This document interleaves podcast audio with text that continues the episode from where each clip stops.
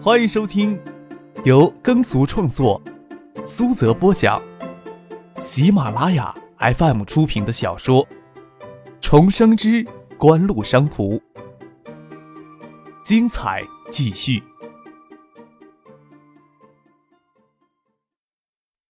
第一百四十二集。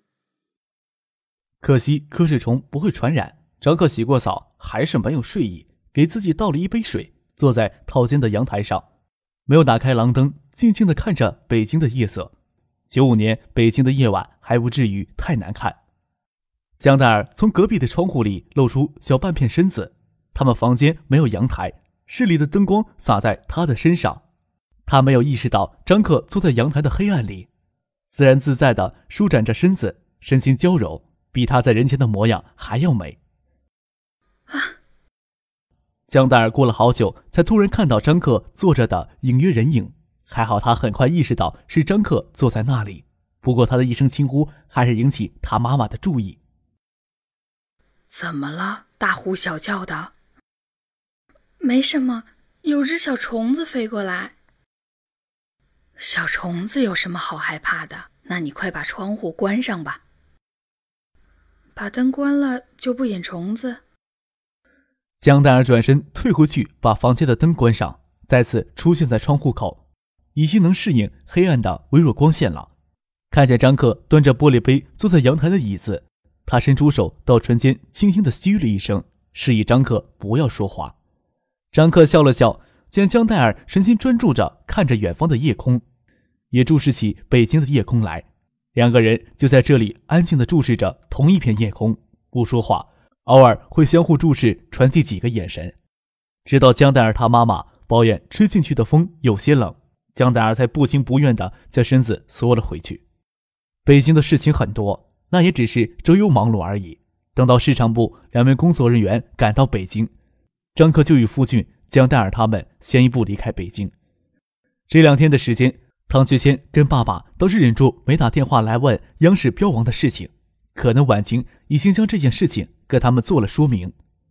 九日夜间乘火车离开北京，十日清晨抵达省城，一时还无法去理会叶剑兵的抱怨。下车随便吃了顿早饭，先将江黛儿跟他妈妈送回住处，都没有时间跟许巍、令小燕他们打招呼，就与夫君赶到海公司楼下的停车场取了车子，在徐学平去省政府上班之前赶到新梅苑。在张克他们去北京几天时间里。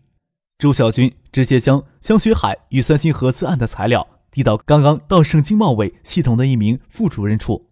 这名副主任进入到省经贸委系统就受其他人的排挤，抓不到事权，日子很难熬。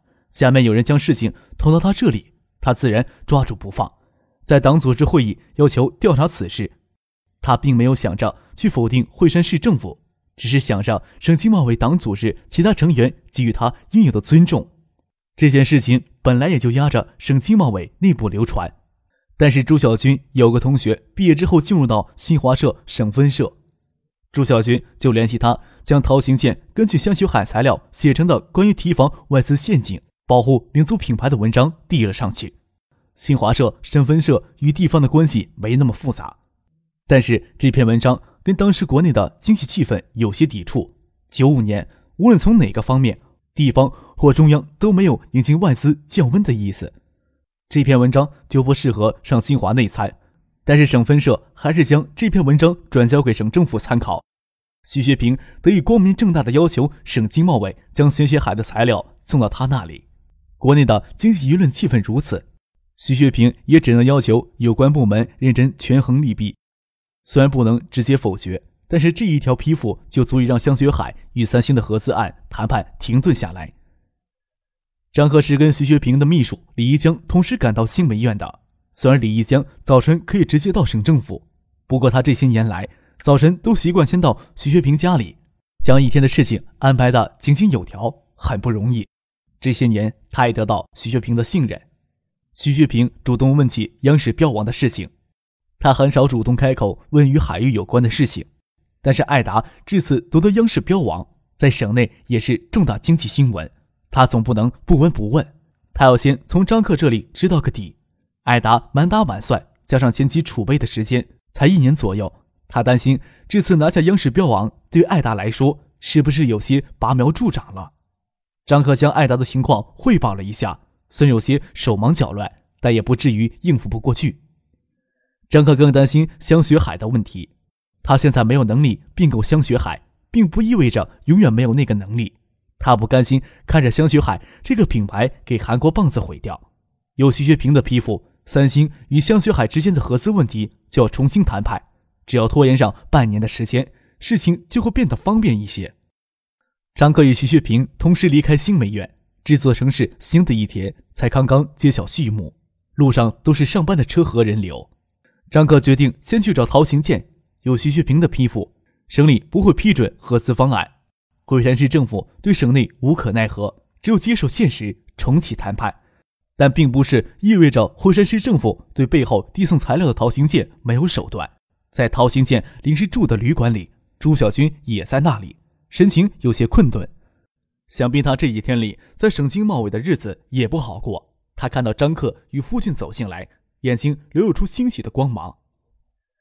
还以为你将我们忘掉了呢。不上班没关系啊。张克问朱小军，朱小军苦笑着说：“哎，要写一份深刻的检查，在单位要看领导的马脸。”在家又要挨我老头子的训，不过我比陶厂长要好一些。还什么厂长呀？到省里来递材料，我就晓得没什么好结果。没想到惠山市政府没等我回去就开除了我的职务，我爱人也给他单位调离原来的职位，就离开除差了一步呀。陶行健这么说着，倒没有特别的担忧，这样的结果倒不意外。张克问朱小军。省经贸委现在恨不得将你踢出去，只是省里做什么事情，总不会比下面随便。不过你留在省经贸委，日子估计也会很难过。你打算去哪儿？虽然有些问题还看不透彻，但朱小军最终得知是省长徐学平对香雪海合资案给出批复意见，就知道他这炮灰不会白当。只是省直机关里要找到比省经贸委更吃香的部门也不多，朱小军多少有些犹豫。他不奢望能得到徐学平的直接照顾，但是也想沾一下他的光呀。张克见朱小军有些犹豫，侧过头来问陶行健：“陶先生以后有什么打算呀？”“哎，在惠山找到合适工作的机会很小，合资的事情还没有定论，让人不放心离开惠山呀。”陶行健前年才从深圳回到惠山，他爱人也不是惠山人。再次离开惠山不会给他造成多大的麻烦。有能力的人总不会担心自己的前途，只是他始终担心香雪海与三星之间的合资会有什么结果。张克对他说：“陶先生介不介意去香港工作？”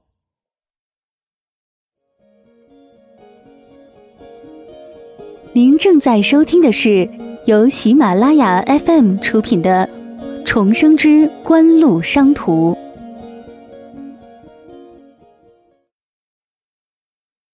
陶行健疑惑地看着张克，张克没有直接介绍他高中生的身份，但是他与朱小军这么多天，朱小军才会将他所有知道的都告诉陶行健。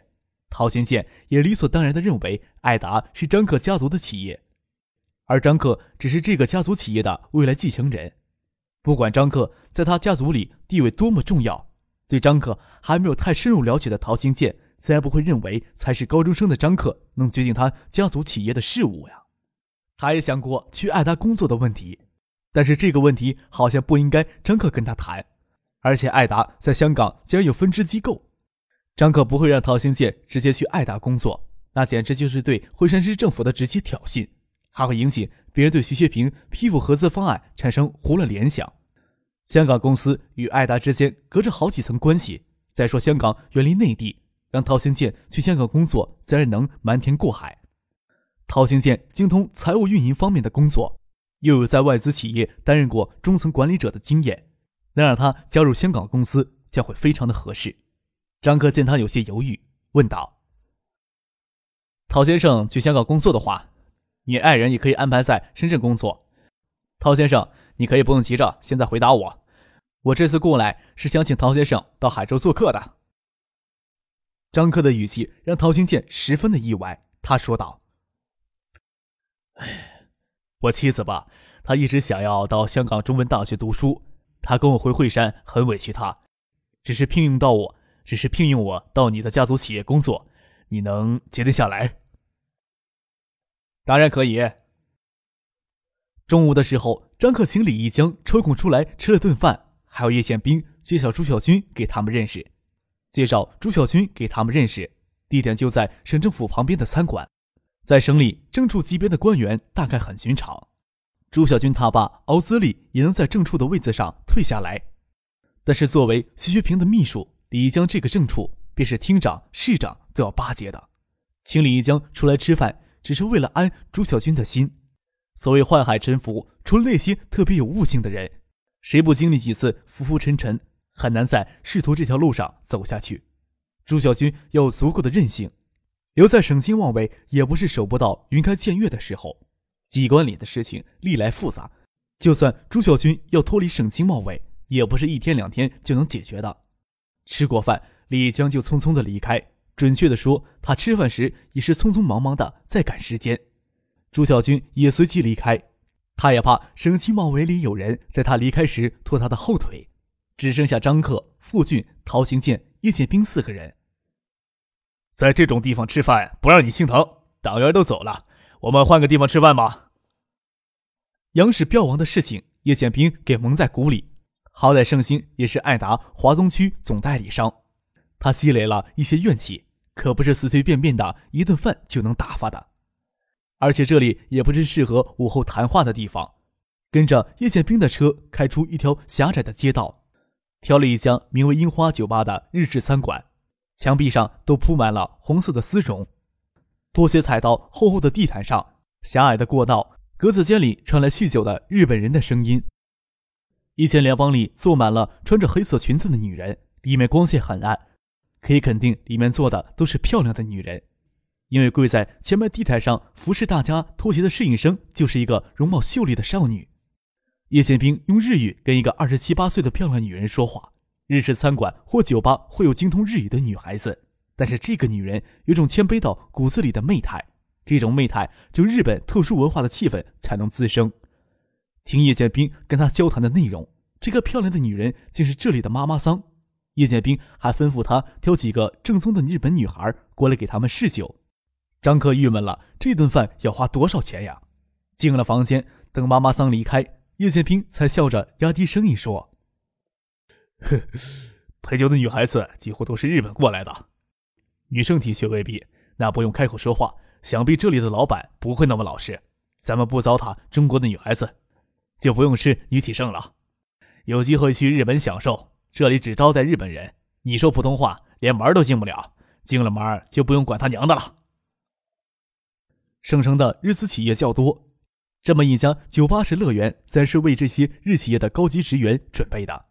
张可倒没有想到，九五年的国内也能吃到女体盛。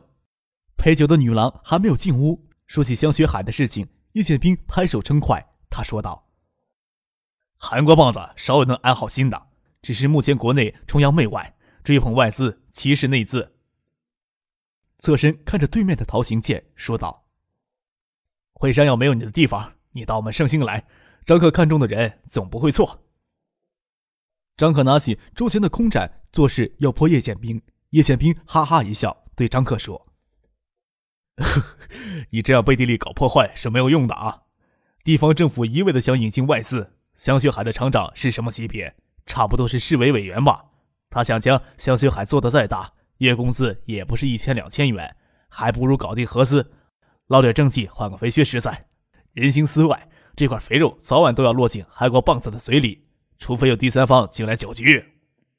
你说，目前国内追捧外资，其实内资与外资与内资之间同样的条件，惠山市政府肯定选外资。就算外资条件有些苛刻，他们也迷信外资。这搅局的第三方必定也要是外资才行。而真正的外资只会看重香雪海的技术积累、市场渠道资源、熟练的工人与当地的优惠政策等等。绝不会看重香雪海的品牌，而国内八十年代的十几家冰箱定点生产商在技术上都有相当的积累。三星、飞利浦、通用、美泰林等海外国际制造巨头，可以像十九世纪那样帝国主义瓜分中国一样瓜分这些企业。不大可能过来争夺其中一家。叶剑兵啧啧有声的咂咂嘴，说道：“还真是困难呀，香雪海这个牌子废掉真是可惜了呀。”在所有外资里面，港资与台资受追捧的热度一点都不比韩资、日资低。能在香港借一家家电上市公司的空壳资源，或许就能搅局了。叶倩斌指着张可笑了起来，那表情好像是早就猜到张可心思不纯。香港是全球经济自由度最大的地区之一，香港股市有很多公司因为经营陷入困境，公司的股价都相当的低。借助资本市场控制这样一家上市公司，并没有太大的难度。通过这样一家公司来收购香雪海。这家公司本身不能提供所需的巨额资金。叶剑兵问张可：“你有时间去筹措收购所需的资金吗？不过，你有这个想法的话，你跟金香她妹妹好好打打交道，或许有些帮助。”张可不晓得跟孙静萌接触能有什么帮助。其实他对孙静香、孙启萌的出生家庭并不了解，之前也没有想着去要了解这方面的事情。